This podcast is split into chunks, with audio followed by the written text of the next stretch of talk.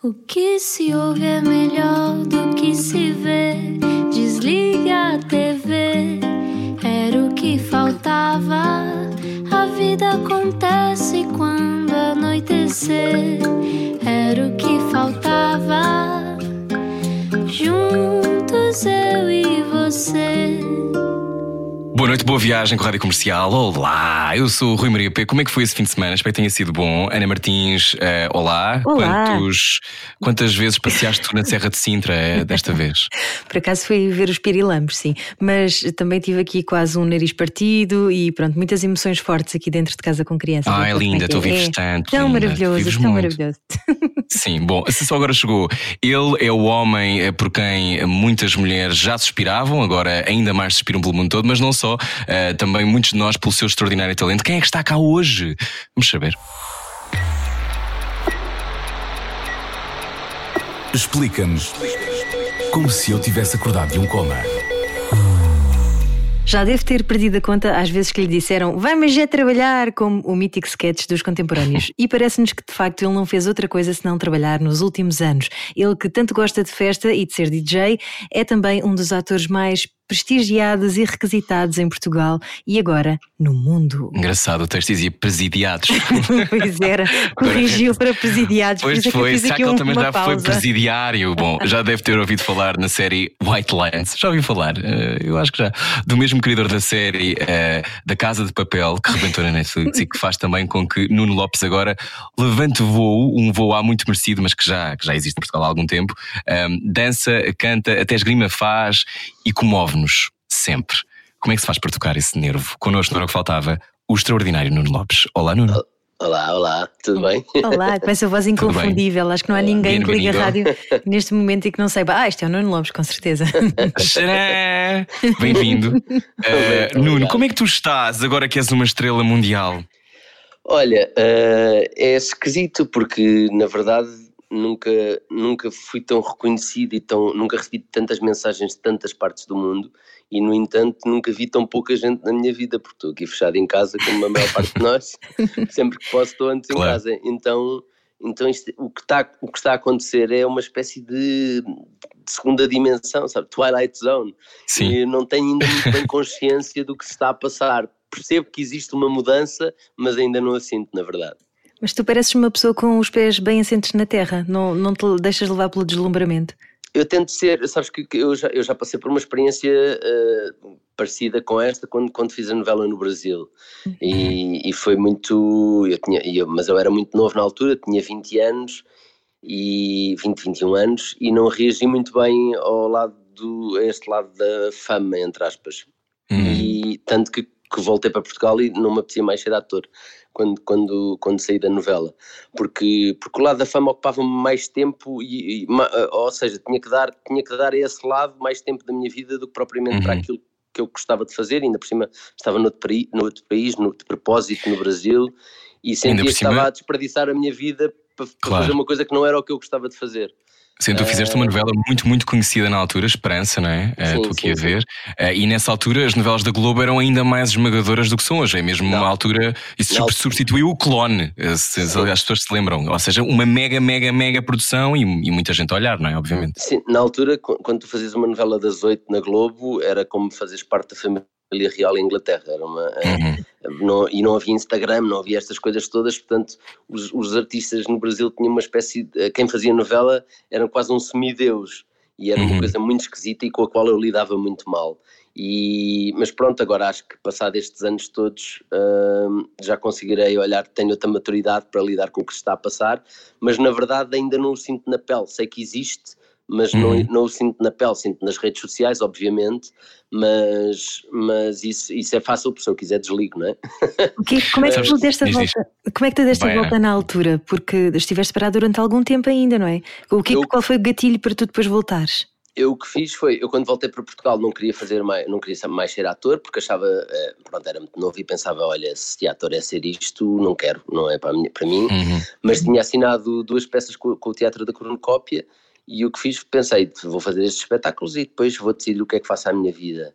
E, e na verdade foi, foi voltar ao teatro que, que de repente percebi que podia continuar uh, a fazer a minha profissão e não, e não ser dessa maneira. E então o que resolvi fazer, tive quase sete anos sem fazer televisão, só voltei nos contemporâneos. Uhum. E larguei a televisão porque achei que não era, que não era, pronto, não era para mim na altura. E, e tive a fazer esta espécie de cura durante muitos anos, até de repente estar pronto para voltar e para, e para poder lidar com isso já com outra perspectiva. Isto não quer dizer que eu não queira, eu, eu adoro que as pessoas reconheçam o meu trabalho, isso o mais possível, mas eh, isso e ser famoso são coisas muito diferentes. Uhum. A, fama, a fama, muitas vezes, ainda por cima, é, quando se está a falar de coisas estratosféricas como White Lines ou a Rede Globo, uma coisa é Portugal, não é? Que eu acho que as pessoas reparam, reconhecem, mas depois, quer dizer, podem te chatear a jantar, mas não, não são invasivas ao ponto de, por favor, beijar a minha criança agora aqui não. antes de chegar teu, a tua sobremesa, não é? Não chega a esse ponto. Um, tu, em Portugal, tu consegues uma coisa extraordinária que é a sensação que eu tenho, que tu vais forjando a tua carreira, uh, que é uma coisa muito difícil. Uh, Portugal não tem assim tantas oportunidades. Uh, essa história de tu, por exemplo, saís da Globo e depois vires para Portugal fazer teatro na cornucópia, só isso já é difícil, não é? Não é, não é coisa mais, mais normal do mundo poder existir no mainstream, no mais alternativo.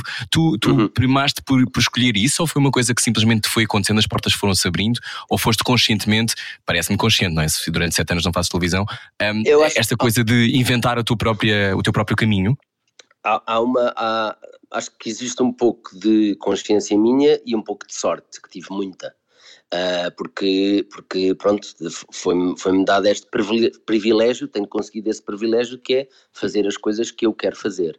Uhum. Mas a verdade é que para isto ter acontecido, eu já disse que não há muita coisa pelo meio do caminho e muitas vezes para sofrimento meu e, com, e, e, e passando dificuldades económicas e tudo mais por causa uhum. desses nãos. Portanto, há um pouco dos dois. Há, um, há, um, há uma parte que tem a ver com uma com uma vontade minha de. Para, para, mim, para mim, ser ator não é uma coisa. É uma coisa que me dá muito prazer, mas tem um lado muito negro e muito, que, que, é, que me é muito difícil quando entrar num, num, num trabalho. Eu, é, isto é muito piroso dizer aquela coisa de eu dou muito de mim, mas é verdade, há, há um lado. Há um lado. Não, é, é um investimento teu que, é um investimento. ok, agora vou ter que mergulhar nestas sombras, não é? Não, sim, não posso sim. não ir. Uhum. Quer dizer, no, para fazer o White Lines eu tive seis meses sem, sem ver ninguém, tive seis meses fora de Portugal, sozinho, com uma equipa de ingleses e espanhóis, uh, e o Paulo Pires e o Rafael Moraes que me foram lá visitar para aí quatro dias, mas o resto do tempo foi, foi tive sozinho seis meses fora a trabalhar 15 horas por dia. E, e, isso, quer dizer, seis meses da minha vida, eu tenho 42 anos, mas seis meses da minha vida ainda, é um bocado. e, portanto, e portanto, quando tu, quando tu tens esse tipo de entrega, que, que, eu acho que é uma entrega normal de qualquer ator, porque isto é, eu só faço isto porque isto é vital para mim, é uma coisa que, é, que me é absolutamente vital, mas quando tens este tipo de entrega. Sim, estou. Ops. Olha, só vale então a pena. Vi... Ah, voltaste, voltaste. Deixámos-te ouvir, deixámos-te ouvir. Se puderes repetir, estavas a dizer okay. que para, para vital para ti, dizer... sim. Não, o que é que disseste? Desculpa-me. Não, estavas a dizer que era vital para ti ser ator e depois deixámos-te ouvir. Sim, era, é, é, uma, é, uma, é, uma, é uma coisa que é absolutamente vital para mim e, portanto, quando eu, quando eu, uh, quando eu tento, quando eu aceito um projeto, quer dizer, é bom que esse projeto me diga algo e é bom que esse projeto tenha muito a ver comigo, porque eu sei o sofrimento que vai implicar, para além do prazer e todas as coisas boas que eu sei que existem e que são boas e o mais possível. Mas esse sofrimento todo só faz sentido se for uma coisa na qual eu acredito e que me desafie e que me traga algo de novo. E portanto isso fez com que eu dissesse muitas vezes que não a coisas que eu sentia que, que não valiam esse meu esforço. Agora, uh, depois há um lado muito importante que é, tive muita sorte, tive muita sorte de ter começado a fazer teatro na cornucópia, tive muita sorte de conhecer logo o António Feio, tive muita sorte da Maria Rueff me chamar para o primeiro programa dela, para o programa da Maria, eu adorava. a fazer humor. e, que era hilariante. E, portanto, era hilariante, era tão bom. Sim, sim. E portanto, logo esses dois caminhos, quer dizer, eu começo na cornucópia e a seguir vou para a televisão fazer, que é um teatro de autor, de grandes clássicos uhum. e tudo mais, uh, com o Luís Miguel Sintra, que, era, que é um ator maravilhoso e que é um ensinador extraordinário, e começa a trabalhar na televisão praticamente logo a seguir com, com a Maria Rueff, que era o apogeu máximo dos sketches na altura, ela e o Herman. Uhum. E portanto. E portanto começo logo com essa grande sorte. A seguir vou para o Brasil, faço uma novela, volto do Brasil, começo a fazer teatro outra vez com a cronocópia, o Marco Martins eh, faz um casting e chama-me para o Alice, e eu de repente, em 4 ou 5 anos, tive a sorte de tocar em três ou quatro coisas, em, em, ficar conhecido em três ou quatro coisas muito diferentes e muito distintas umas das outras, o que me deu depois uma panóplia uh, como ator uh, que, que, a mim me agrada muito, mas que, mas que na verdade tem a ver também com escolhas minhas, tem a ver com o facto de eu, por exemplo, uh, olha, a novela é um, é um, exemplo perfeito, o facto de eu não, de eu não ele, ele, quando fiz a novela no Brasil, eles queriam que eu continuasse durante três anos na Globo. E, e, eu fui muito criticado, lembro-me, por muitos colegas meus e por muitas pessoas, uhum. minhas amigas, que me disseram, pá, que louco, tu, tu, tu ias ser milionário, e ficavas na Globo e hoje eras milionário. E era, porque eu vi, vi, aliás, fui visitar a casa de um colega meu que ficou lá uns três anos e de facto seria milionário. E pensaste, hum, sim, se calhar tinha espaço tipo, para guardar a minha mota. Podia, podia, ter esta, esta fazenda com uma piscina porque, uma piscina gigante. Porque a tua ambição também não é propriamente o mainstream. Qual é não, é a tua ambição? A minha ambição é sempre, eu não, por exemplo, há uma coisa que eu critico muito que é quando as pessoas dizem uh, que eu critico, não, eu ouço muito esta crítica porque, porque faço muito, muito filmes de autor e tudo mais, que há uma, uma crítica inerente muitas vezes aos, aos filmes de autor que é vocês não pensam no público. Uh, uh, as pessoas deviam pensar mais no público, devia ter mais ação porque ia chegar a mais gente e tudo mais. E eu acho, e são muito arrogantes, e, não, não, e eu acho que não há, não há maior arrogância do que tu achares que sabes o que é que o público quer ver. E acho que isso sim é a maior arrogância de todas. E portanto, o que eu faço, a maneira como eu escolho os meus trabalhos, uh, é imaginar-me a mim na plateia, ou em casa, ou, uhum. ou, ou, no cinema a ver, e dizer: este era um projeto que eu gostava de ver como público, uh, e, e se sim, faço. Se não, não faço. Ou às vezes é um projeto só que me desafia como ator por outras características, mas na maior parte das vezes, quando eu escolho um projeto, tem a ver com isto. Porque, quer dizer, eu vejo filmes do Chaplin e do Buster Keaton e eles uhum. não estavam a pensar em mim quando o fizeram, de certeza uhum. absoluta. Portanto, o que eu faço é isso: é escolho os meus projetos, os projetos que eu gostava de ver como espectador e parto do princípio que há pessoas que têm o mesmo gosto que eu e que, e que vão, vão querer ver as mesmas coisas que eu gosto. Isso é muito importante o que acabaste de dizer, sabes? Porque eu acho que essa, essa crítica constante ao, ao trabalho de ator, ao cine, de autor neste caso, é aquela coisa de sentir que só uns é que filmam e são sempre os mesmos e filmam com as mesmas linguagens e ninguém quer saber porque eles não falam para mim. Esta, esta lógica, que, que, é um, que é uma coisa que acontece frequentemente, também não claro. percebendo que se essas uh, expressões artísticas não forem fomentadas, não há reflexão sobre o tempo. E se não houver reflexão sobre o tempo, nós não sabemos quem somos, certo? Claro. Portanto, há várias maneiras, obviamente há várias maneiras de refletir o tempo e hoje cada vez mais. Mas esta sensação que me dá muitas vezes é que, por exemplo, se tu não tivesses feito Uh, o Alice, ou se não tivesses feito o São Jorge. São Jorge, então, eu acho que é um exemplo paradigmático de um, de um tempo que tinha, tinha de ser contado e tinha que haver uma, tinha que haver uma obra que fosse uh, representativa daquela época. Claro. Um, e daquelas dores e daqueles, daquela, daquela violência. Leva-nos um bocadinho a esse tempo do São Jorge. Tu, um, quando, quando, quando foste, imagino, convidado para fazer o São Jorge, um, do Marco Martins, tu sabias um, tu querias muito contar aquela história, sentias-te amordaçado e era uma das coisas que querias pôr cá para fora aquela violência e tudo aquilo. Aconteceu na, na, verdade ao contrário, porque o São Jorge é uma ideia minha. Uh, ah, eu, okay. eu, vou jantar com o Marco um dia e, e, estamos a falar, somos muito amigos, temos um grupo de teatro juntos, uh, temos uma uhum. conexão artística enorme.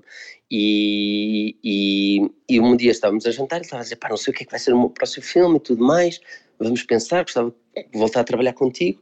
E eu comecei-lhe a falar de, de. Eu sempre tive um sonho de fazer um pugilista Uh, porque, porque, e para já porque, sobretudo, mais do que um pugilista, sempre, sempre me apeteceu, eu sempre fui chamado para fazer muitos heróis, no, porque tenho as costas largas, então sou muito chamado para fazer figuras. E porque tens esse queixo, tens esse queixo, sim, Lopes. Pronto, sim. E, e isso, pronto, são características de ator. E, tá, e, e disse-lhe na altura, pá, mas eu nunca, eu nunca falei dos meus heróis, que são aquelas pessoas que todos os dias, uh, e, e que eu vi, que eu cresci ao pé, que todos os dias lutam para conseguir ter comida no final do dia. É, esse, esse é o grande objetivo da vida delas. E essas pessoas, para mim, são os verdadeiros heróis desta sociedade. E desses eu nunca fiz, eu nunca, nunca trabalhei um, um papel que tivesse que falasse dessa gente. E agradava-me a ideia do pugilismo porque agradava-me essa ideia de alguém que luta literalmente pela vida. Uhum. e, então, e então falei disto ao Marco, o Marco à partida não, não, não lhe interessava muito fazer um filme sobre boxe, um filme de género, não é? Um filme, eh, uhum. uma espécie de, de rock, não, não, era uma coisa que lhe interessava, mas disse, mas isso se calhar tem potencial, vamos, vamos começar a, a pesquisar. E o Marco, o Marco foi muito generoso e deixou-me participar no processo todo de criação do filme, uh, de estar muito perto dele e de fazer a pesquisa toda com ele, ir, ir aos clubes e tudo mais, até que houve um momento uh, nessa pesquisa em que descobrimos, uh, a Mariana Fonseca, que estava a fazer a pesquisa connosco, descobriu que a maior parte dos boxers uh, trabalhava, agora em tempo de crise, como uh, coletor de dívidas, como, como uhum. sim, coletor de, e, Homem do como, fraco. É, exato, uma espécie de homem do fraco. E portanto, e aí sim percebemos que tínhamos um guião, porque aí já não estávamos a falar sobre o desporto de boxe, ou não só a dificuldade, uhum. mas, mas estávamos a falar sobre o tempo atual e ainda por cima era uma metáfora enorme claro. para o que estava a passar naquele momento, que a Europa e a Troika estava a ser, de certa maneira, um, uma, uma, coletora de dívidas de Portugal. Portanto, havia, havia, havia hum. essa, essa metáfora que podia, podia estar. Uh, e porque era impossível. Uh, para, lá está. Porque é que nós fizemos isto? Foi para falar, para agradar um público? Não, era impossível naquela altura para nós falar de outro tema não era possível, não, não, não, não foi uma escolha de agora vamos fazer um filme social. Sim, eu tinha essa vontade, mas não, não é uma escolha que, que, que, que, tenha a ver com um objetivo de público a seguir, é uma escolha uhum. que é, naquele momento é vital falar disto e eu sinto que é disto que devo falar. E eu acho que a arte deve ser sempre criada assim, deve, não, não pode ser encomendada. Eu custa muito quando as pessoas dizem, ah, aquele, este filme ou esta obra foi uma encomenda sobre este assunto eu acho que a arte nunca pode ser encomendada, tem que ser uma coisa que é vital para o artista e que fará sentido naquele tempo, porque o artista está a viver aquele tempo como nós, portanto, e uhum. não fará sentido para todos. E porque isso o agita, não é? Bem. E porque isso, claro. E claro. foi o São Jorge que te valeu não... um prémio em Veneza também, portanto a verdade também compensa. sim, sim, também pode compensar, mas esse nunca é o objetivo. Uhum. O objetivo é sempre, uh, a arte é sempre uma forma de expressão sobre aquilo que se está a passar no mundo e em nós e portanto isso pode chegar depois, uh, uh, se não chegar a toda a gente, se chegar só a uma parte das pessoas, ainda bem, essas outras pessoas a quem não chega escolherão outro artista a, a quem, a, a, quem lhes toca o que ele faz. E portanto isso é que é inacreditável. Eu não, eu não tenho as pessoas, por exemplo, esta coisa do cinema de autor, cinema comercial. Não há nada que, que me desse mais prazer no mundo do que o cinema comercial ter o maior sucesso em Portugal porque isso inclusive eu acho que ia ajudar muito o cinema de autor, porque se as pessoas, se nós conseguíssemos uhum. quebrar esta barreira que existe entre o público português e o cinema português, uh, acho que se as, pessoas, se as pessoas começassem a ver um filme português e a dizer, olha, é português, vou ver, mais facilmente, mais tarde diriam, é português, é um filme de autor, não é bem o meu género, mas tenho gostado tanto dos outros, deixa experimentar. Uhum. E portanto, uhum. não há nada que eu gostasse mais que, o filme, que os filmes comerciais, que eu faço poucos, mas não tenho nada contra. E não achas e, portanto, e portanto não é, não é, não, e não, não digo que não farei, inclusive é um dia. Portanto, não tenho, não tenho absolutamente nada contra. Aliás, eu estou a fazer uma série da Netflix, não há nada, há poucas coisas mais comerciais neste momento para fazer. e portanto, e portanto não é, eu não tenho nada contra esse lado, muito pelo contrário. Acho que os dois têm vantagens e acho que se tem que lutar para que os dois estejam certos e que as pessoas que têm uma visão comercial façam os filmes comerciais e as pessoas que têm uma visão autoral façam os filmes autorais apoiadas pelo Estado, porque uh, não é possível fazer cinema sem apoio do Estado. E infelizmente nós, nós temos muito pouco. Uh, e, e, fazemos milagres, é, é, inacreditável a quantidade de prémios que os filmes portugueses têm quando se faz 10 filmes por ano e estamos a competir com países que fazem 60 e tal filmes por ano. Uh, e competição é essa palavra que eu odeio quando relacionada à arte, mas, mas seja como for, às vezes é, é importante salientar isto porque se nós, se nós tivéssemos mais dinheiro da cultura, eh, um, o tal 1% que nós desejamos como se fosse uma coisa extraordinária uh, do orçamento da cultura, que, que temos 0,4, ok, uh, uh, essa, isso permitia que aparecessem todos os anos, em vez de quatro realizadores, que é o que aparece por ano, ou seja, uhum. da, da, quantidade de gente que estuda cinema em Portugal, há quatro realizadores que têm direito a filmar uhum. nos anos uhum. bons, novos, e portanto, e portanto permitiria que, que houvesse se calhar o dobro ou o triplo destes Sim. realizadores a aparecerem e seria muito mais fácil que dois ou três deles se tornassem extraordinários realizadores mundiais. E portanto. Para quem está a ouvir agora, Deixa-me só dizer, Nuno, Sim, para sim, quem está a ouvir agora, a imagem é um bocadinho aquela, aquela lógica de não podes ter um nadador olímpico se o pões só a nadar num, num charco, não é? Quer dizer, tens de arranjar maneira para que, aquela, que, a piscina seja um bocadinho mais funda.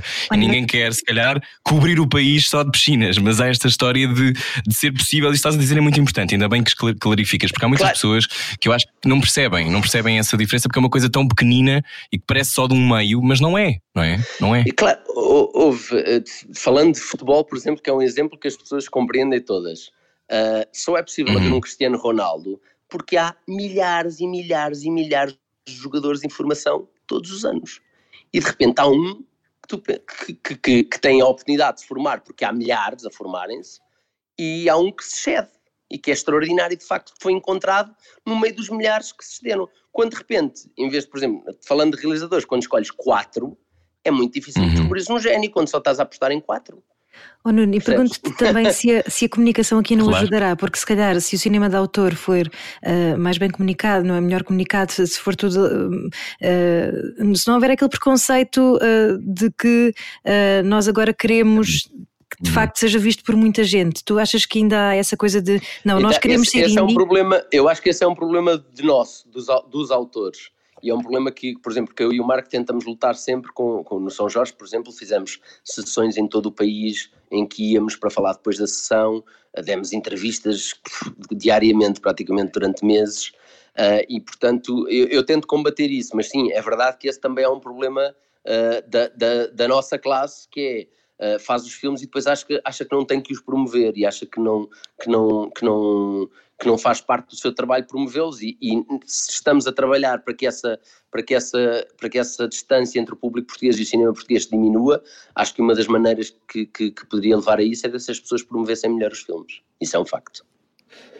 Muito bem, estamos à conversa com o Nuno Lopes. A seguir falamos mais sobre White Lines. São Jorge e muitos outros filmes fazem parte da carreira deste ator, que é um grande ator, mas um grande DJ, convém dizer. Uh, falamos sobre isso a seguir. Nuno Lopes à conversa connosco hoje não era o que faltava da Rádio Comercial. Venha, é já a seguir. Não ouvir a comercial dá mau karma. Era o que faltava. Com Rui Maria Peco e Ana Martins. Todos os dias, das 8 às 10 da noite, na comercial. Boa viagem com a Rádio Comercial, boa segunda-feira. Eu sou o Rui Maria Pego. Olá, eu sou a Ana Martins. Connosco Nuno Lopes. Nuno Lopes, que ehm, em White Lines dizes há pouco, há poucas coisas mais comerciais do que, este- do que fazer uma série para a Netflix, mas eu, eu- eu estive a ver e tem muita graça, porque primeiro eh, eu eh, adoro. Adoro o teu sotaque espanhol e adoro aquela faz sempre para aqui com a tua voz. Eu, eu acho, isto, acho isto estimulante. Eh, e até acho estimulante e Muito gosto, obrigado. gosto daquela cena de andares de roupão, na discoteca, acho fixe. Eh, o, que eu te, o que eu te perguntava é: seis meses da tua vida dedicada a isto, White Lines, uma série que está em número um em inúmeros países no mundo, dizias tu há pouco que é uma segunda dimensão. Um, o que é que significa para alguém que trabalha como tu muitas vezes em, traba- em cinema de autor eh, e portanto consegue perceber, sabe na pele as contingências de fazer filmes em Portugal ou séries em Portugal ou teatro em Portugal, de repente Uhum. teres dinheiro para fazer coisas. Como é que é? É pá, muda tudo, muda tudo. Há, há uma, há uma liberdade, há- ganha- ganhas uma liberdade, de, eh, Folgo, não é? um- há um folgo, quer dizer, hou- houve cenas no White Lines que nós filmámos durante uma noite inteira e que depois eh, chegou à montagem e eles disseram, espera, esta, esta cena não está a caber bem no episódio, vamos regravá-la. E isso é uma coisa que é impossível. E epá, É impossível isso em fazer. Portugal havia de ser bonito. Isso não, é, não, não, não dá, não dá, não é possível. Que- quer dizer, basta dizer que nós tivemos seis meses para filmar 10 capítulos. Eu, quando faço uma série em Portugal de 10 capítulos, ah, demoro que um, dois meses no máximo. e portanto, há cenas na série de ação, por exemplo, que uma cena um, em Portugal eu filmaria em quatro dias um capítulo. Um episódio. Uhum. Há cenas na, na Netflix, que- nesta série da Netflix, que uma cena demorou quatro dias a ser, a ser rodada. E portanto, e, portanto Uau. pronto, ganhas, ganhas esse lado. Perdes outras coisas, eh, atenção, per, perdes. que é que se perde? eh, perdes uma, há uma relação. Eu, quando estou a filmar com o Marco Martins, o Marco Martins está à minha frente com a câmara. E eu, Uhum. e eu tenho uma ideia e pergunto-lhe o que, é que, o que é que ele acha e ele diz-me sim ou não imediatamente. Quando, quando estás a filmar uma coisa da Netflix, que ainda por cima o, o, o, a pessoa que manda eh, verdadeiramente no, no- na série é o, é o escritor que não está no platô. que tu de repente tens uma ideia e dizes ao realizador e o realizador tem que perguntar ao produtor se acha bem e o produtor às vezes tem que perguntar ao escritor se acha bem e portanto há, um, há, um, há todo um há uma máquina que está por trás porque, porque os guiões já foram aprovados Uh, o, o, escritor mandou os guiões para a Netflix, a Netflix mandou para a Netflix americana, portanto os guiões já passaram por milhares de pessoas quando chegam às tuas mãos, portanto quando de repente é a diferença entre ter o Marco Martins, que foi a pessoa que escreveu o guião à minha frente, e dizer-lhe: Olha, vou mudar esta frase porque acho que isto fica melhor assim. Ele diz-me sim ou não, e não há problema nenhum. Uh, mas ali, quando eu faço esta, esse tipo de sugestão, sobretudo quando é boa, sobretudo quando é uma boa sugestão, é um problema. Porque, porque aquela frase que eu estou a querer mudar já foi, já foi aprovada por mil pessoas. Claro. E portanto, e, portanto pronto, perde-se perde esse lado mais imediato uh, ganha-se outras coisas, é, é como tudo, é, são, são diferentes, são diferentes maneiras de trabalhar. E tu estiveste Mas, na verdade, estamos todos a trabalhar para o mesmo, que é fazer aquela cena o melhor possível, portanto, no claro. fundo, a base é igual. Desculpa interromper-te, mas é que a minha não, ligação às vezes faz aqui umas pausas e então parece que acabaste de falar. Problema. Olha, ia-te perguntar, eh, por falar em Marco Martins, acabaste agora também, acabaste, não sei se acabaram, não é? Mas estiveram a filmar em Inglaterra agora. Estivemos, não, infelizmente não conseguimos acabar o filme porque estávamos a filmar em Great Yarmouth, é, é um novo filme do Marco sobre, sobre imigração, Brexit e interessava-nos uhum. falar deste tema, também um tema social e também está intimamente ligado à crise, porque são, fala dos imigrantes que fugiram de, de Portugal na altura da crise uhum. uh, para trabalhar em Inglaterra, uhum. só que infelizmente aconteceu-nos esta coisa a meio e, e da Covid e tivemos que uhum. filmámos um terço do filme e voltámos para Portugal e lá está. Por exemplo, aí está uma das diferenças. Agora estamos na dúvida se conseguimos acabar o filme, porque como, como os orçamentos são tão pequenos para fazer, para fazer um filme e como estávamos a filmar em Inglaterra, onde tudo é muito mais caro, não é? Uh, e os orçamentos estão pensados para fazer um filme em Portugal e não para fazer um filme em Inglaterra, o facto de termos parado e, e a equipa ter, ter toda ter voltado a Portugal e termos largado cenários que já estavam construídos e tudo mais, agora precisamos tentar perceber que, que margem de orçamento é que temos para conseguir levar esta gente toda outra vez para a Inglaterra, montar outra vez os cenários, criar outra vez as estruturas que já tínhamos criado e, portanto, há o risco de não conseguir fazer este filme. E, e pronto, e lá está. Esse é um risco que, que, se nós tivéssemos dinheiro decente para fazer as coisas, não correríamos. Nuno, qual é que seria a alternativa para financiamento além do ICA? É, o, alguns países fazem um mecenato, não é? Cultural. Sim, isso seria, isso seria ótimo. Uh, se bem que eu acho que, que eu acho que acima de tudo acho que tem que haver mais comprometimento da parte do Estado. Acho que tem que haver várias coisas. Acho, acho que tem, tem que haver com mais comprometimento da parte do público, porque acho que acho que, o, o, acho que os governos, nós temos muita tendência a, a, criticar os governos e quando eu critico o, o governo da cultura, uh, sobre a cultura, não estou a gritar, eh, não estou a criticar só este governo, estou a, gritar, a criticar todos os governos que houveram depois do 25 de Abril, porque uhum. a cultura nunca foi bem tratada, isto não é uma novidade. Uhum. Agora, agora estamos num, numa época específica e horrível em que de repente se percebe todas as fragilidades do nosso meio, uh, porque, porque já éramos precários há muito tempo e quando, quando acontece uma crise a precários, é, é, essa crise é, é, é destrutiva e corre o risco de acabar com, com, com, com muitas, com muitas organizações, com muitas, com, com muitas companhias de teatro com, e tirar, uhum. uh, tirar a profissão a muita gente. E, uhum. portanto, e portanto vivemos nessa época. Mas eu acho que, acima de tudo, faltam duas coisas. Falta as pessoas exigirem mais do governo, uhum. uh, que isso, é, isso confesso é uma coisa que, que ainda me deixa muito triste, uh, sentir que há uma parte de, da sociedade que ainda não, que acha que realmente não é, a cultura não é assim tão importante, uh, e depois e depois parte, mas parte também do governo, de criar, uh, que a cultura esteja mais presente na educação, desde, desde uhum. o início, e que, e, que, e que se chega mais à frente, 0,4% do orçamento não é nada, é zero. Uh, quer dizer, é, é, com isto que estamos a trabalhar. A maior parte dos países trabalham uh, ao nível de 10%, 8%, quer dizer, zero é zero. É, é, e portanto, claro que podíamos criar mecenato, claro que podíamos criar isso tudo, mas isso é, é uma parra que se está a pôr atrás, atrás, à frente de um problema que é uhum. este governo não apoia a cultura, ponto uhum. final. E portanto, uhum. e é isso é que tem que mudar. É isso é que tem, a, a, cultura tem que passar a ser uma coisa fundamental, como é na sociedade, como é a saúde, como é, como é, uhum. Como, como é uma data de coisas. Portanto, porque, como deveria ser educação fiscal, como deveria ser, ou seja, coisas que nós que, que, nos entram, que nos entram pela escola adentro e que, e que nos mudam e que nos também ensinam quem somos e nos ajudam a fazer um exercício de empatia em relação ao outro, não é? Eu acho que é, uma é das coisas fundamentais. Quer dizer, claro, uh, claro. nós estamos aqui a falar em português, português é cultura. Claro, claro que sim. A partir do momento que as pessoas falam e escrevem em português, já estão a falar de cultura. E, portanto, uh, é, é, tem essa importância. É, Mas será aliás, que, que, há, que é cultura sempre... quando escrevem A sem H, Nuno? Se calhar aí. Ah, não sei. pois. e tu quando é que percebeste que ias, ias trabalhar nesta área da cultura? Quando é que percebeste que eras artista?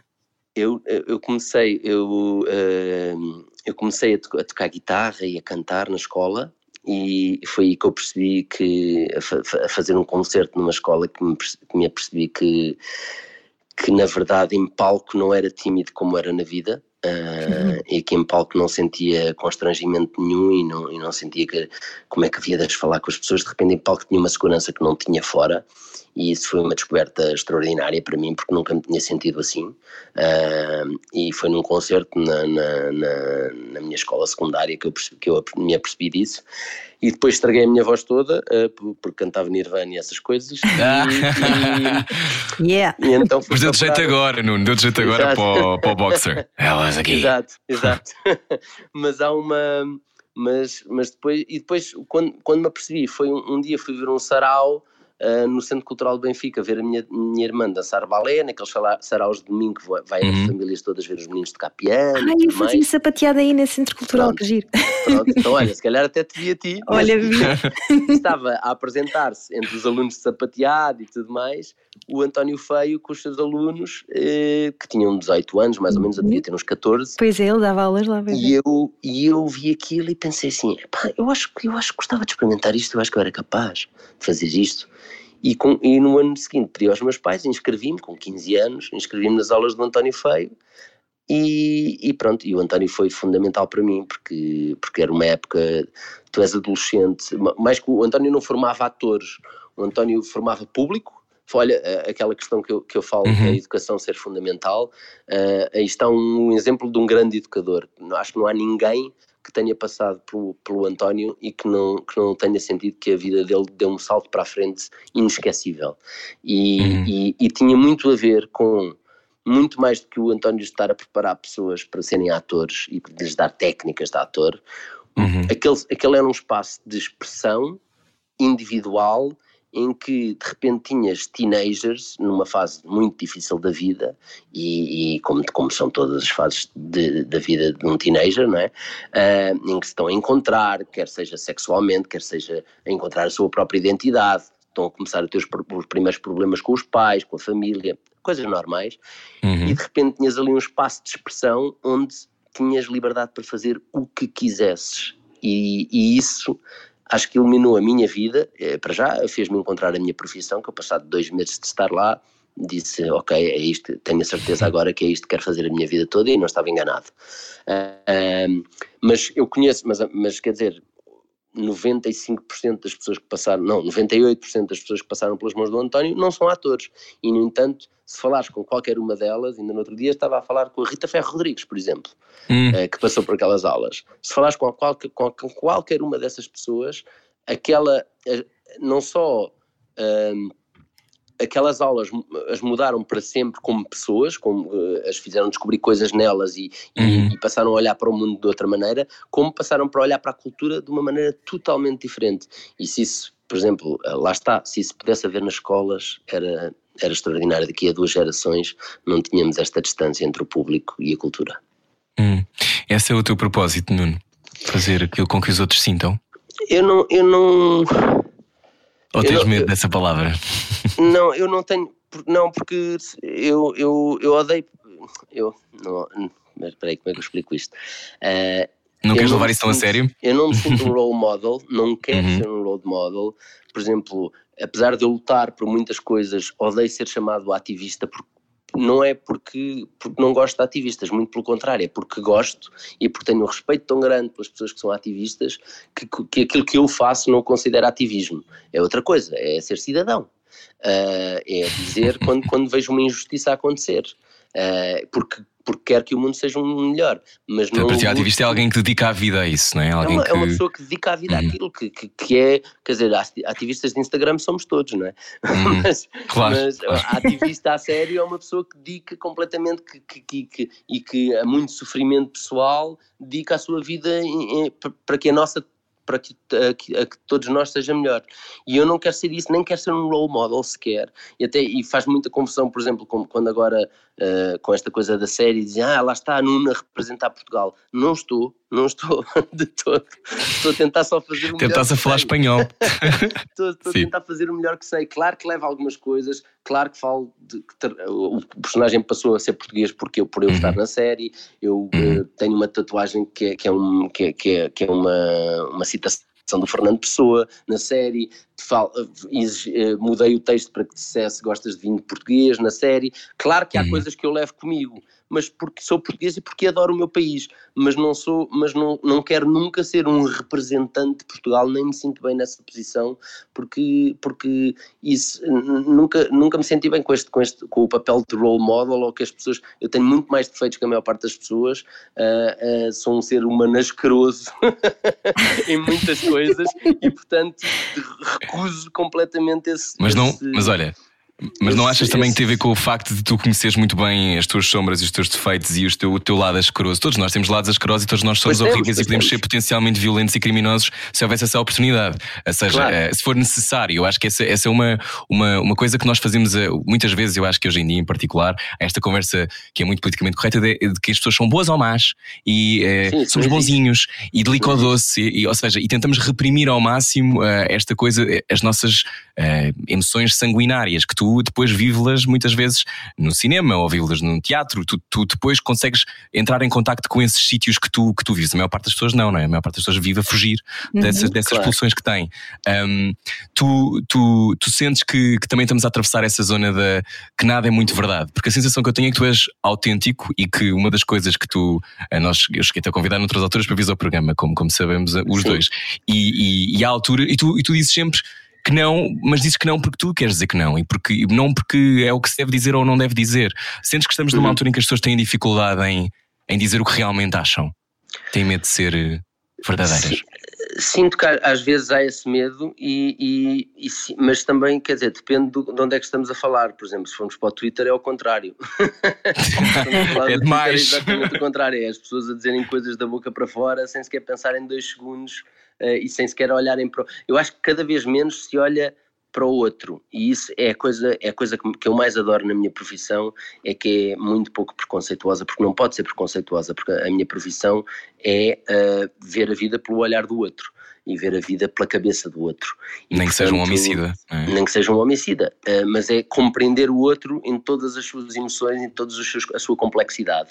E isso faz com que tu não possas ser preconceituoso. Não dá para, não dá para eu ir fazer, um, para eu defender um homicida, lá está, e, e, e estar a criticá-lo ao mesmo tempo que eu estou a defender. Não é possível. Não é possível. Uhum. E portanto tenho de perceber o que é que o leva a ser homicida, tenho de perceber quais foram as, as, as coisas que lhe aconteceram na sua vida, porque lá está, como tu dizes, não há pessoas más e pessoas boas. Há pessoas. Há pessoas que tiveram uma vida e que souberam lidar e que tinham, e que tinham os meios para lidar com, com os problemas Uhum. que lhes apareceram à frente de uma maneira, e há pessoas que Uhum. não souberam lidar com isso ou, que- ou que- ou cujos traumas as levaram por outro caminho. Ou que são ajustadas ou mais ajustadas ao normal deste tempo, não é? Também claro, tem a ver com claro, isso. Claro, claro. E portanto, eh, e portanto é aquela coisa tipo, até, até, até olhas para outra pessoa com outros olhos para as pessoas que são preconceituosas, porque, porque percebes que, que provavelmente tentas pelo menos perceber o que é que as levou a ser assim.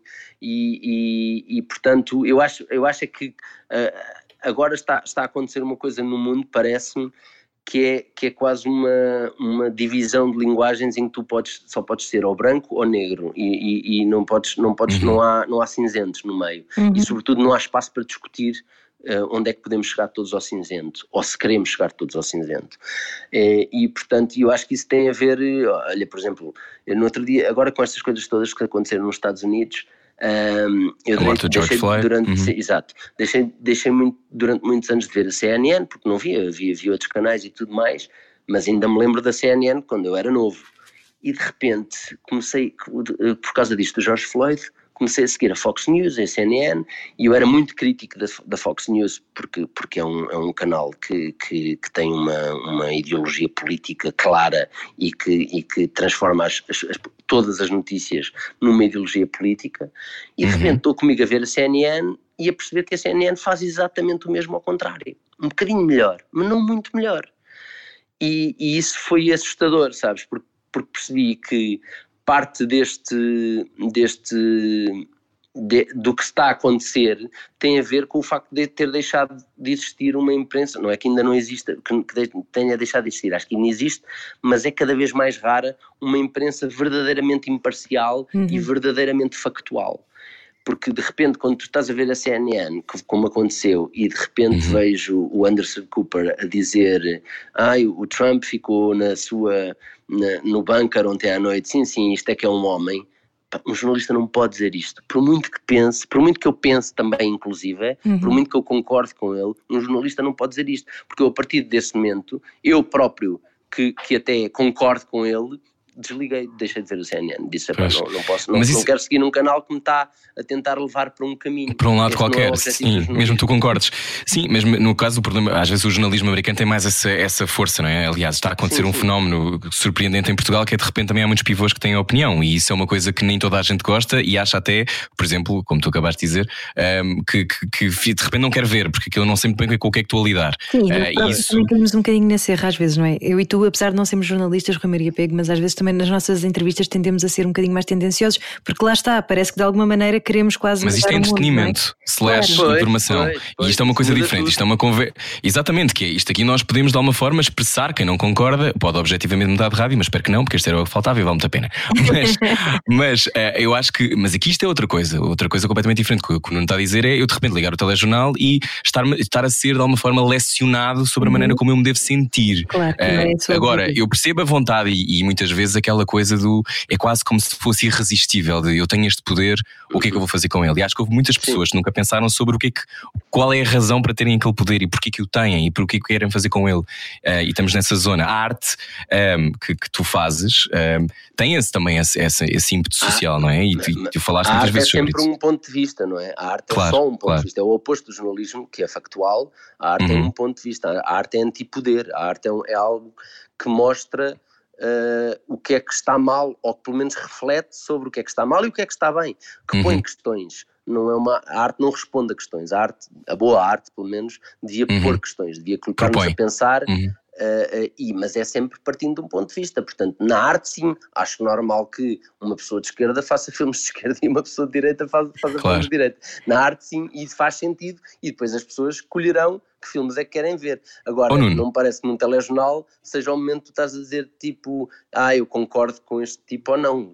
Isto não devia acontecer, devia ser tipo, isto é verdade, ponto final. Uhum. O que ele uhum. está a dizer é verdade. Ponto. Nuno, uh, e é verdade, uh, tu fizeste muitas coisas, uh, já fizeste muitas, muitas coisas, um, ehm, e uma das perguntas que eu, que eu faço é: tendo em conta que tu não mergulhas, não ficas ali só com um bocadinho do, do dedo mindinho nos, nos, papéis que fazes, tu entras com, com, com, o teu corpo todo e com a tua alma, etc. Tu, tu não tens momentos em que já não te apetece? Tenho, já não queres ser ator? Tenho, tenho, por isso é que sou DJ. É, o, DJ Sabes é que eu suspeitava, mas não sabia. O DJ é a minha tábua de salvação, é um, é um momento em que. Explica-nos isso. Porque, porque é um momento de liberdade total, não, tenho, não estou a representar nenhuma, nenhuma, nenhuma visão, lá está, não estou a representar nenhum autor. Quando estou a tocar, sou eu e as pessoas e levo, normalmente penso na primeira música que vou pôr e o resto é o que a noite editar. E portanto é um momento de criatividade pura é, é, como é, é, é, como se disser, e, e, pronto, o facto de seres ator já há algum tempo, depois querias, ainda por cima queria outra coisa que é expectativas. Eu, sei, eu tenho consciência que as pessoas agora quando vão ver uma peça minha, vêm com umas expectativas do que é que vão ver. Que antigamente não tinham, vinham só ver a personagem. Agora vêm ver a personagem e o ator a fazer. E os Globos de Ouro, e os prémios em Veneza, e os prémios em, em Berlim. E, uhum. portanto, eu tenho consciência disso. E como DJ é um momento em que é, é, que a única coisa que eu tenho que fazer, não estou a dizer que seja fácil, mas a única coisa que eu tenho que fazer é pôr as pessoas a dançar. E posso fazê-lo da maneira que eu quiser, porque ainda por cima, como não sou produtor, portanto não, não tenho que passar um género de música, porque posso passar o que me apetecer. e portanto é um momento, era, é como se dissessem ao Picasso, lhe dessem umas cores especiais e dissessem, não me estou a comparar com o Picasso, eh, por favor, mas como se dissessem ao Picasso, tens aqui estas cores e tens aqui estes quadros, vai para ali, pinta que depois nós pegamos fogo e nunca ninguém vai ver. é um bocadinho isso. Para que uh, porque, porque como DJ é um, trata-se é uma, é uma coisa uh, que se passa naquele momento. Uh, eu muito raramente, muito raramente, acho que fiz para aí dois sets que gravei, Uh, fiz agora um recentemente no Lux, para, para o YouTube do Lux, mas uh, uhum. porque estávamos em quarentena, porque de resto acho que fiz mais outro há 10 anos atrás. Não, recuso-me a gravar sets, porque justamente o que me interessa na, na, no, como DJ é esse momento de loucura, de libertação total e de criatividade total, e que é, uh, que, que é como passa-se naquele momento e quem estava viu e assistiu e não há provas. quem estava viu e assistiu. Como se fosse um direto, não, é? Que mais ninguém vê. Exato. É o rock and roll. É um bocado de rádio também. Oh, Nuno, e para quem nunca te viu por música, eh, quais é que são assim, assim, tipo duas ou três de certeza que tu tocas sempre? Só para terem mais ou menos a ideia do. Ui, uh, não, não há duas ou três que eu toco sempre. Nunca?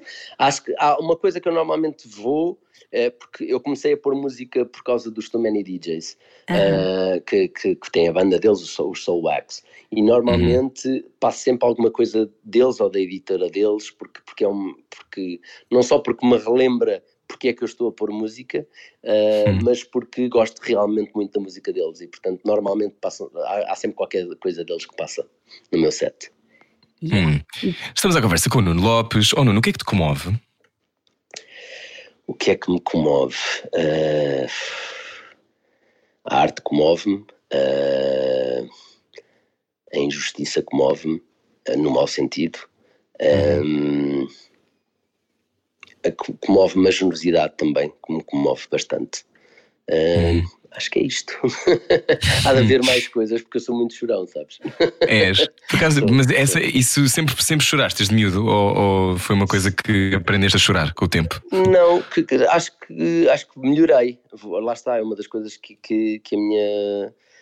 Que, que, uma das benesses que ser ator me trouxe, uh, que a minha profissão me trouxe, foi essa: foi aprender a lidar com as minhas emoções, e é uma coisa que eu tento sempre Uh, é uma coisa que eu faço questão, por exemplo, falando aqui um pouquinho do White Lines, uhum. é, isso foi uma coisa que eu, que eu achei fundamental colocar no Boxer, que não existia em nenhum momento uh, da série uh, no guião dizia que o Boxer chorava ou que se emocionava, uhum.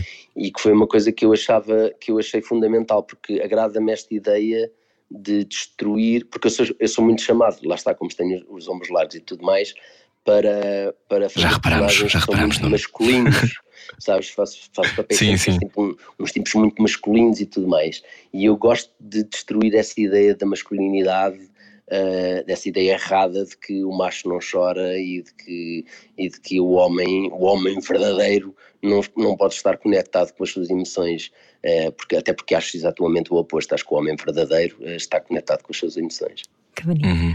O Nuno Marco disse: o Lopes, por esta altura, já teria ganho o direito de se tornar uma besta arrogante. No entanto, continua a ser o gajo fixe que diz que quando isto acabar está mortinho para uma noitada de jogos de tabuleiro. Se Hollywood não o levar, está combinado. É mesmo assim? eu, eu tento não, eu tento não me tornar nunca, espero que nunca me torne uma besta arrogante. Não, porque eu acho, acho, acho que isso tem a ver com uma consciência uh, de que a minha profissão não é melhor que a dos outros.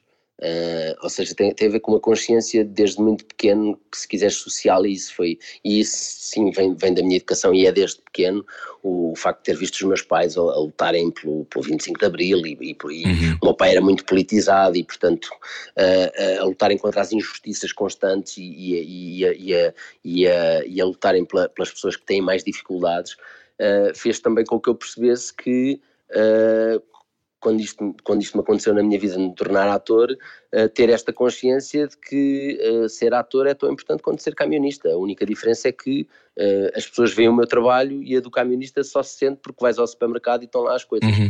não é? Portanto, mas não tem, é ter uma consciência constante que a minha profissão não é maior nem melhor que é a dos camionistas e que as pessoas que, fa que, fazem trabalhos invisíveis e que são muito provavelmente até mais importantes na sociedade que eu. E portanto eu acho que tem a ver com isso, quando o Marco lhe diz que eu não me torno uma besta, uma besta arrogante, acho que o que me tem salvo de me tornar uma besta arrogante é, é, a educação que os meus pais me deram que me fez ver isto desde muito cedo. E portanto não é possível, tu tendo essa consciência, não é possível achar-te o maior consciência. Quando, quando na verdade. Ah. Quando na verdade sabes que, que, que há pessoas a trabalhar no, no mundo uhum. todo para que tu existas e que têm mais importância que tu. É Entretanto, que, tipo, que, tipo de jogos de tabuleiros?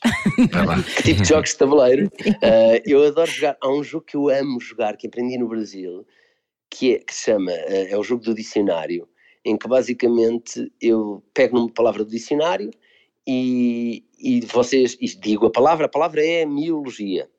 E, e cada um de vocês escreve uh, uma definição para essa palavra e, e depois dão à pessoa que, que, que, escolheu a palavra e eu leio as, as, vossas definições e a definição certa sem dizer qual é a certa. Ai, que fixe! Cada um, é e depois cada um vota na que acha que é certa. e se votarem na tua, o teu, o teu bonequinho anda. Se adivinhares a correta, o teu bonequinho anda. Se ninguém adivinhar a correta, a pessoa que escolheu a palavra anda. E isso, ah, eu adoro isso! E é um jogo maravilhoso para já, porque porque põe a conhecer palavras que nunca conheceste antes. Uhum. Depois que é um, é um, jogo super criativo e dá para conhecer imenso das pessoas pelas definições que elas procuram para uma, para uma, para uma, para uma, para uma, palavra. E portanto é um, é um, dos, é um dos meus jogos favoritos de tabuleiro. Não é bem de tabuleiro, mas, mas é. Como é que se chama mesmo? O dicionário? No Brasil chama-se Lereia, eu chamo-lhe dicionário. Ah, Quero jogar isso um dia. Oh, oh Nuno, um, olhando, olhando para, para a tua carreira, uma das coisas que tu disseste há pouco é que tiveste muita sorte e que tens muita sorte. Um, as pessoas que te apareceram na vida, uh, o Marco Martins, uh, o Luís Miguel Sintra, seja, seja quem for, um, o António Feio, tu sentes que, que tens sorte também com as pessoas? A sorte Temos. também é isso? tenho sorte sobretudo com as pessoas, sobretudo uhum. com as uhum. pessoas. É, eu, eu começo a ser ator com o António Fake, como te disse, tem esta, tem esta uhum. coisa de total liberdade e, e, que me fez com que eu me encontrasse, ou seja, não me disse qual era o caminho, deixou-me que eu me encontrasse. E isso é muito, muito raro, muito raro. E aliás, nesse género só conheço o António que tenha feito isso, que faça isso. Uhum. E se calhar é por, por falta de conhecimento meu. Não quer dizer que não haja mais, mas eu só, conheço, só o conheço a ele. Depois, uh, há um, a seguir, entro para o conservatório, no primeiro período sou chamado para fazer uma peça com o Luís Miguel Sintra, que é uh, uma das pessoas mais inteligentes que este país já teve, uh, que é um, um, dos melhores encenadores e atores que este país já teve, e portanto, e entro para uma companhia que tem uma ética profissional e, e moral e, e, e, que, com a qual eu me identifico ainda hoje. E cresço com eles e começo a fazer teatro com eles durante anos. Fiz umas, sei lá, umas 20 peças na cornucópia, mais. E portanto, uhum. e, portanto de repente tenho dois educadores muito fortes, uh, muito importantes na minha vida, percebes? Uhum. E, e, e isso deu-me, a cornucópia deu-me a base para que depois eu me formasse e começasse a escolher o meu caminho baseando na ética profissional deles e na maneira como eles trabalham e numa maneira que tem a ver sobretudo com o respeito pelo outro, com percebermos o que é que nós queremos fazer, com irmos atrás de coisas que tenham a ver com a arte e não com coisas que tenham a ver com dinheiro ou com objetivos de vaidade ou, ou esse tipo de, uhum. de, de, de, procura e portanto uh, isso definiu a minha vida, portanto se eu não tivesse ido para a cornucópia, se tivesse ido para outro, para outro lado, provavelmente não seria o ator que sou hoje, seria outra uhum. coisa. Uhum. Se calhar não era ator sequer. E portanto, e portanto, sim, a minha sorte passa muito por aí. Depois encontrar o Marco Martins é muito difícil tu encontrares uma pessoa com quem tens uma, uma química artística tão forte como eu tenho com o Marco. Eu vou, eu vou, eu, eu vou ao cinema. Acabam as frases um do outro. Sim, Sim, não, não, ouve lá, na altura, agora estamos, estamos um pouco mais afastados, porque pronto, eu tenho, tenho minha, estou a fazer as minhas coisas, ele está a fazer as dele, de vez em quando juntamos, como estávamos a juntar agora em uhum. Inglaterra. Mas eu sei, quando vou ver um filme, sei se o Marco vai gostar ou não, e sei que ele, quando ele vai ver um filme, ele sabe se eu vou gostar ou não. E uhum. portanto, e isso é muito raro, é muito raro encontrares alguém assim. Uh, que não tem a ver só com sermos amigos, tem a ver com, com termos uma química artística. Acho que é essa a, a, a falta de melhor palavra. Mas, uhum. Mas, portanto, sim, tenho tido muita sorte de encontrar estas pessoas. O Bruno Nogueira, uh, que se cruzou comigo no caminho, a Maria Rueff, que se cruzou comigo no caminho, que me ensinou, que me levou depois também para o Herman e com eles aprendi esse lado do humor de sketches. Uh, uhum. Portanto, o, o, ter passado, mesmo, ter, mesmo as experiências traumáticas, como foi a novela no Brasil, foram maravilhosas, porque para já eu adorei trabalhar no Brasil, adorei trabalhar com aquelas pessoas. Eu, quando digo a experiência traumática, teve só a ver com a fama, não teve a ver com o resto. O trabalho foi maravilhoso. E depois, para já, fez-me perceber aos 21 anos a diferença entre ser famoso e ser reconhecido. E isso é uma diferença que é muito tenue na representação, uhum. é muito tenue na vida do ator. E quanto mais cedo tu perceberes essa diferença e o que é que queres para ti, mais facilmente vais saber escolher no futuro. E, portanto, todos estes caminhos, todas estas coisas que a vida me foi, estas, estes presentes que a vida me foi trazendo, mesmo os maus, têm, tenho, tenho a sorte de me terem levado para caminhos bons. E, portanto, sim, tenho muita sorte. E onde é que queres que a sorte te leve daqui para a frente? Eu, eu vou te dizer, eu nunca, nunca, eu gostava de continuar a fazer as coisas que me desafiem, uh, projetos que, que, que eu sinto que gostava de ver como espectador e, e, e, e gostava de fazer, e esse, esse é que era o meu sonho, eu gostava que, que houvesse dinheiro suficiente para a cultura em Portugal para que eu os pudesse fazer em Portugal e não ter que ir à procura deles lá fora. Porque, hum. por, para, já, para já porque odeio representar noutra língua. Ah, é? é? Ah, não me tinhas falado sobre isso. Porque é, sentes, sentes que não, as palavras não têm o mesmo peso, não é? Não têm o mesmo peso, não, não têm. Não, têm não tocam no mesmo sítio. Não hum. tocam no mesmo sítio, não tens, não tens uma conexão emocional com as palavras, não é? Uhum. Uh, quer dizer, eh, eu quando digo revolução em Portugal, ouvi os meus pais dizerem essa palavra milhares de vezes. Tenho uma, tenho uma, tenho uma ligação emocional com essa palavra que não tenho com a palavra revolution ou revolution, sabes? Então, então há, há, uma data de há, há uma data de coisas que tu tens que criar e depois porque o facto de ser a tua língua nativa faz com que tu, quando estás a representar, não penses na língua e isso, e isso leva-te emocionalmente muito mais longe do que quando estás a representar, a passar uma uhum. emoção uhum. e ainda a tentar ter um, um accent que é o que não é o teu e uhum. a tentar lembrar-te de uma frase que não era a maneira como tu a construirias porque, porque não, estás, não, não é a tua língua. Uhum. Uhum. E portanto estás constantemente, num, estás constantemente em dois lados. É como se estivesses sempre a representar e a sentir as coisas, mas ao mesmo tempo estás muito estás a olhar, é como se estivesse a representar estás a de fora, não é? com o texto claro. na mão, sabes? Sim, sim, sim. E quando estou a representar em, em, em, em outra língua é como se tivesse o texto na mão. E sinto-me, mesmo quando me sinto bem, sinto sempre, parece eh, nós ensaiamos texto na mão no teatro, não é? Quando estamos uhum. a ensaiar, e depois há um momento em que largamos o texto e começamos a fazer. Uhum. E eu muitas vezes, quando estou a filmar fora de Portugal, sinto que é como se me tivessem a rodar e que eu ainda tivesse com o texto na mão, sabes? Sinto que as pessoas estão a ver. Sabes? Isso é muito engraçado. tu Sim. estás a ler o texto. Mas é que isso acrescenta uma pressão extra, oh Nuno, porque, porque tu tens essa enorme. noção disso, ficas tipo, oh não, eu não estou a dizer, não estou a dizer faith da maneira que eu diria fé, sim, que sim, inferno. Sim, sim, sim, não é? Isso, isso, sim, claro. Mas corre-te tão bem ao mesmo tempo. Isso deve ser ao mesmo tempo meio, meio esquizofrénico, que é tu fazes filmes em francês. Eu não sei se, se tu aprendeste muito francês em, em miúdo, mas por exemplo, há pouco tempo fizeste um filme que correu, que correu muito bem também. Estás a fazer White Lines, que tem uma série de línguas. Um, ao mesmo tempo, uh, já tiveste outras experiências na tua carreira uh, noutras línguas. Como é que. Na Mata Hari, série que eu nunca vi, que eu não sei se alguém sim, sim, se já saiu alguma vez. Sim, um, sim, na Rússia. Ah, pronto, estás a ver, foi por isso que eu se calhar não vi.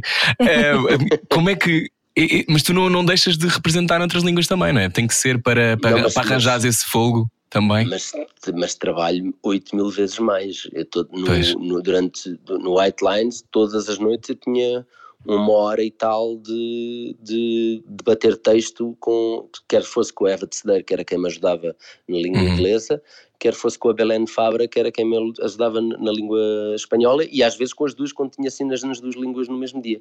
Portanto, eu todos os dias perdia, enquanto os outros colegas, os ingleses e os espanhóis, estavam a jantar calmamente e tinham decorado o texto em 10 minutos, que é como, como eu decoro em Portugal quando faço coisas em português. Decoras em 10 minutos? Sim, Qual é a tua técnica? Como é que fazes? Não, Olhas não, para o texto e o texto fala contigo?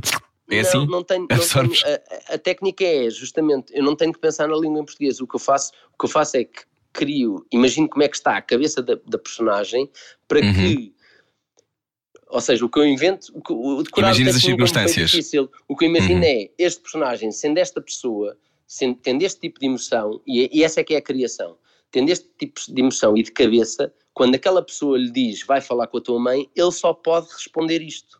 Porque ele é este tipo de pessoa, percebes? E portanto o que custa é inventar a cabeça. E quando, quando tens a cabeça e quando percebes um mecanismo emotivo, as palavras estão lá quando são em português. Quando não estão em português, não Então às vezes. Lá.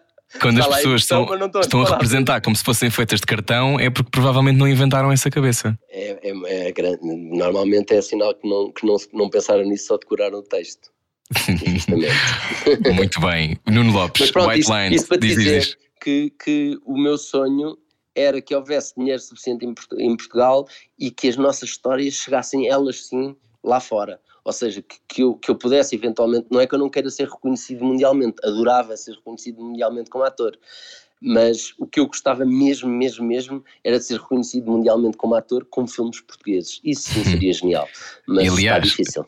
Mas vai acontecer, quem vai sabe? Acontecer, eu, ia te dizer, tu já, é, já estás a ser reconhecido mundialmente a partir do momento em que o Daily Mail faz, faz artigos sobre, sobre a tua sensualidade. é, tu, que, tu, que, tu que provavelmente Ai, queres é. ser reconhecido, não queres ser famoso, como é que navegas isso, oh, Nuno? Há já muitas mulheres portuguesas e alguns homens certamente tinham este, este, esta coisa contigo. Agora de repente é uma coisa que extravasa fronteiras. Como é que, é, como é que se lida com isso? Não sei, não sei como é que vou. Tá, estou muito no início e ainda não sei, não tenho muita consciência ainda mas sei que vai ser um desafio, sei que, sei que lidei mal com isso quando tinha 21 anos, o uhum. Brasil, que foi isso que me aconteceu também, uh, porque o personagem, e eu, eu acho que vem do mesmo sítio, porque tanto um personagem como este, são, eles próprios são encantatórios, acho que não tem propriamente uhum. a ver. Eu não me sinto de todo um sex symbol, não me sinto de todo uma pessoa que seja sensual, agora percebo o encanto que as pessoas têm, têm pelo boxer, porque eu próprio, quando li no guião, me senti encantado pelo boxer, portanto, uhum. acho que tem muito mais a ver com o personagem e, e tento tomá-lo como um elogio à maneira como eu fiz o personagem. Uh, e tem sido a maneira que eu tenho para lidar com isso, uh, porque, porque é. Não, e porque acho que é o certo, porque acho que na verdade é isso mesmo que está a acontecer. Mas, mas, de, de, mas não deixes de, de achar estranho, de achar esquisito. Sabes como é que matas isso? Mandas o link do chato dos contemporâneos para, para a imprensa estrangeira toda diz. Então e agora? Ainda sou. Exato, agora quem é que é o sexy, é? Essa brincadeira é tão boa. Oh, oh, Nuno, então eh, eu não vou perguntar como é que está a caixa de mensagens do teu Instagram, eu não quero imaginar na mina que deve ser a tua caixa de mensagens do Instagram. Tu explodiste nas redes sociais, não é? Também tenho reparado. Pá, e, os, e, os, e o, eu ia dizer o show, e o, a série está em número 1 um em quantos países? 90? Estava, estava em 25 países em primeiro lugar na Netflix, mas no, no, no mundo todo estava em terceiro lugar. Ou seja, Uau. quer dizer, é uma coisa extraordinária. A maior parte dos países está em segundo, terceiro lugar. Agora não sei qual é, mas há duas semanas era isto. Uhum. É, mas há países, por exemplo, que é muito importante, como o Reino Unido. A série, apesar de tudo, é uma série inglesa e no Reino uhum. Unido está em primeiro lugar desde, desde que se estreou, portanto, desde o dia 15. E isso que é extraordinário, é mesmo extraordinário. Uh, Parabéns. E pronto, é, é bom sinal, é bom sinal.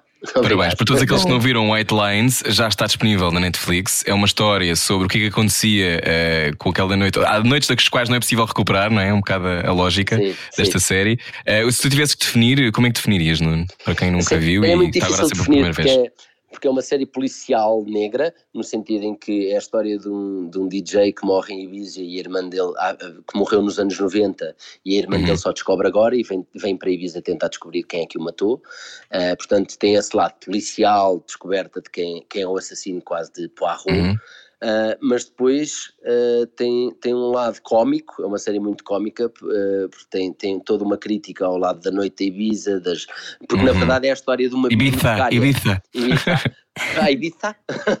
Ibiza, Ibiza, sim.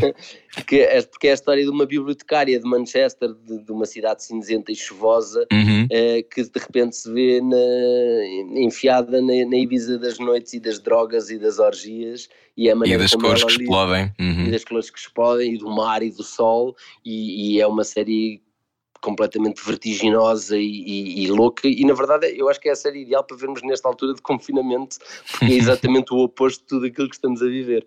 Portanto, há uhum. esses dois lados: há um lado policial, mas depois também há um lado cómico, explosivo e, e alegre e divertido que a, que a série tem.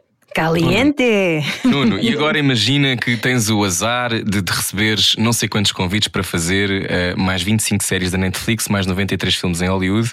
Um. Tu que, que, queres fazer uh, arte, não é? Como, é que, hum. como é que vais navegar isso? Vais fazer?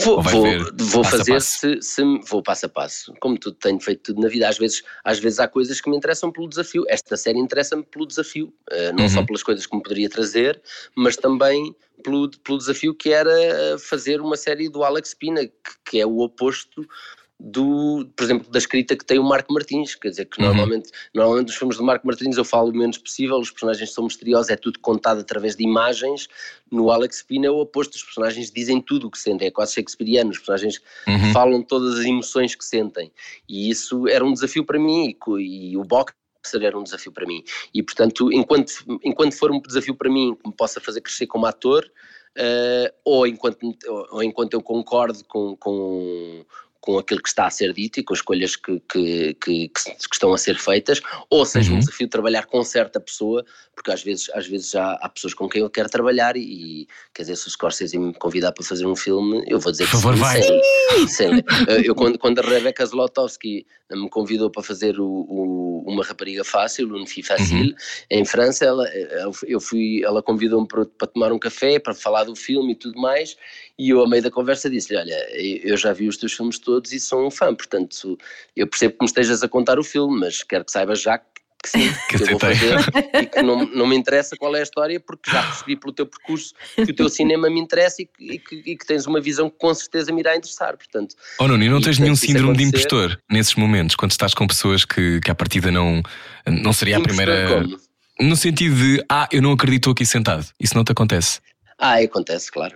Claro, claro, claro que acontece. Claro que acontece. Aconteceu, olha, ne- nesta série aconteceu várias vezes, não é?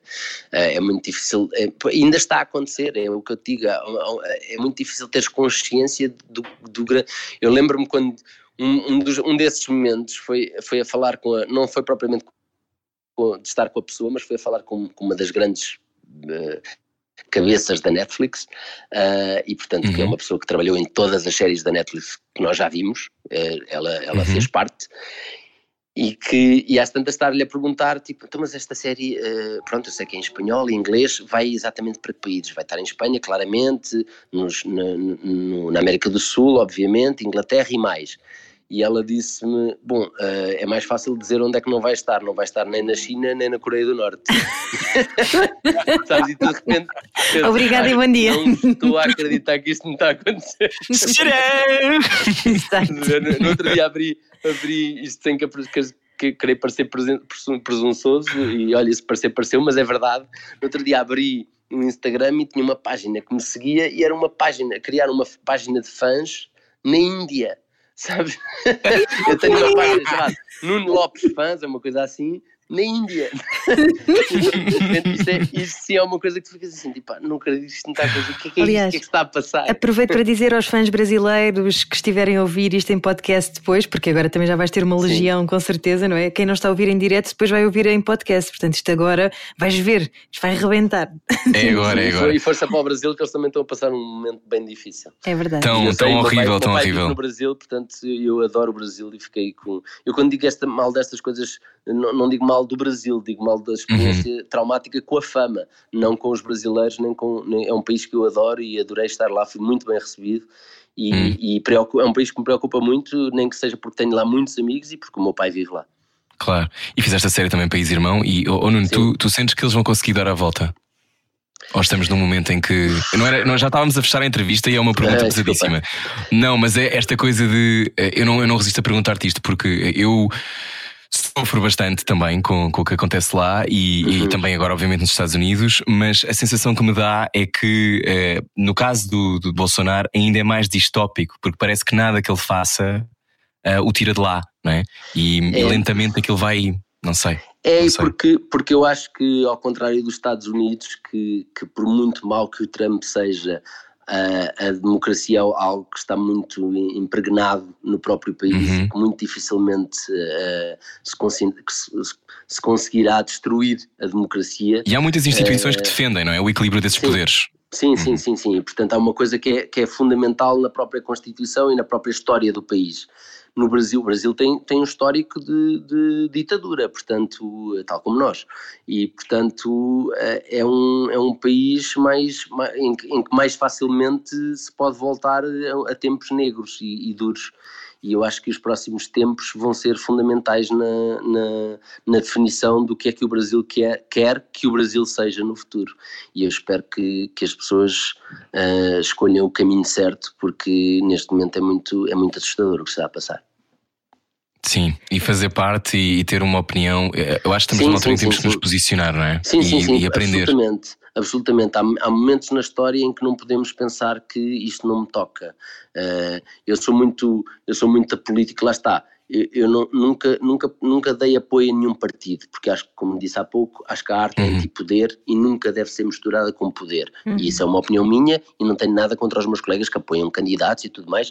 Cada um faz o, o que lhe der na gana e o que sente que, uhum. é, que deve ser a sua posição pública. Mas eu não gosto de ter essa posição pública porque acho que a arte deve ser contra isso, uh, uh, contra esse lado de poder. Uh, mas, mas mas há posições que não são políticas, ou seja, que são políticas, mas são posições sociais, que têm a ver com a criação de um mundo melhor e mais justo, não têm a ver propriamente com ser de esquerda ou ser de direita uhum. ou, ou, ser do centro. E, e, e nessas posições, acho que neste momento como estamos no mundo, às vezes temos mesmo que dizer qualquer coisa, às vezes temos mesmo que nos chegar à frente e tomar uma posição uhum. para, não, para não nos acontecer não, não fi, ficarmos uh, para trás e, e perdermos até um pouco da nossa identidade. O, ah, porque, porque, porque muitas vezes a nossa identidade é marcada pela maneira como, como reagimos em tempos de crise e de que lado é que nos claro. posicionamos. E, ser e há liberdades garantidas, não é? Sim, Também. ser exato, neutro exato. pode ser conivente, não é? Sim, sim, ser neutro. Há certos assuntos em que ser neutro é, é, estar, é estar conivente com o pior dos lados. Uhum. Não, chega, não chega só a observar. Uh, não, portanto, não também importa ver os filmes do Nuno Lopes. Obrigado por teres conversado connosco, Nuno. Foi obrigado. ótimo. Muito Ainda obrigada. bem que esta conversa aconteceu. Uh, gostamos obrigado. muito de ti. Eu sou um grande fã do teu trabalho. Eu também. Obrigado, e, eu Sim, e acho que e fico muito contente que uh, tenho a certeza que esta luz toda e esta atenção toda que a Netflix também traz eu acho que tu vais saber manuseá-la para aquilo que te interessa e, e, para, e para poder também mostrar que há muitas maneiras de fazer teatro, cinema, etc. Obrigado. Muito obrigado, espero que sim. Um grande abraço para vocês e obrigado por me terem recebido também. Como claro sempre. que sim. Se quiser ouvir a conversa inteira em radiocomercial.ol.pt, está lá já esta conversa com o Nuno Lopes. E se quiser muito, muito, muito dançar com o Nuno Lopes, também é possível, porque ele é DJ, portanto, um dia destes encontramos num dance floor. Boa viagem com a Rádio Comercial. Nós já voltamos. Boa segunda-feira. Era o que faltava. Todos os dias, das 8 às 10 da noite, na comercial.